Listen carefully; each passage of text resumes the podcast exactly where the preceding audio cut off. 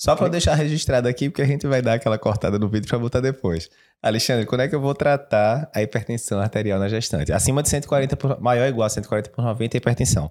Mas só deixando claro, qual é o limite, então, a partir do qual começa a tratar okay. no consultório, no hospital, enfim. Bora lá. É, entre 14 por 9, é, de 14 por 9 para baixo, não. Uhum. Entre 14 por 9 e 160 por 110 é uma zona cinzenta. Perfeito. Ok?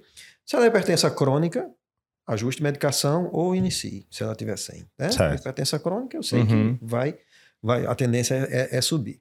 Se ela é hipertensão gestacional, que não tem lesão de órgão-alvo, não tem nada, ou uma pré-eclâmpsia inicial, uhum. você pode observar. Tá? Os obstetras nunca deixam, já chegam com metidopa, né? certo. 15 por 10, não, vamos olhar. Uhum. Mas assim, na literatura não há aumento de mortalidade. Perfeito.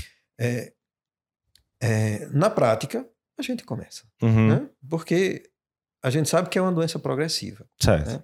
A função do antihipertensivo é evitar lesão de órgão-alvo, complicação, que uhum. a paciente faça um AVCH, faça um edema agudo de pulmão, Perfeito. que tenha uma disfunção diastólica importante, que vai trazer repercussão. Uhum. É, a, o antihipertensivo não previne pré-eclâmpsia. Certo. Então, eu fazer metildopa, nifedipina, para baixar o nível de pressão para 12 por 8, uhum. para que ela não tenha pré-eclâmpsia, isso não existe. Uhum. a síndrome vai evoluir. Então, a gente usar medicação antipertensiva para diminuir a pressão no intuito de evitar pré-eclâmpsia não funciona por conta da, da, uhum. das alterações inflamatórias, da cascata inflamatória da pré-eclâmpsia que começou Perfeito. lá atrás no primeiro trimestre, tá? Então, não tem muito sentido a gente usar Medicação a gente vai usar na gestação a menor dose possível, uhum. no menor tempo possível, sempre a indicação mais precisa. Já. Ok?